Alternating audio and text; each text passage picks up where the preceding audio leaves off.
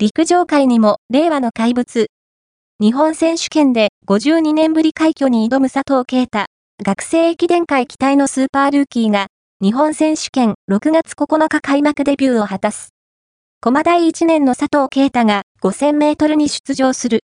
京都、洛南高時代2500メートル、3000メートル、5000メートルの3種目で高校記録を樹立した逸材が優勝すれば、この種目では52年ぶりに大学生が日本選手権覇者になる。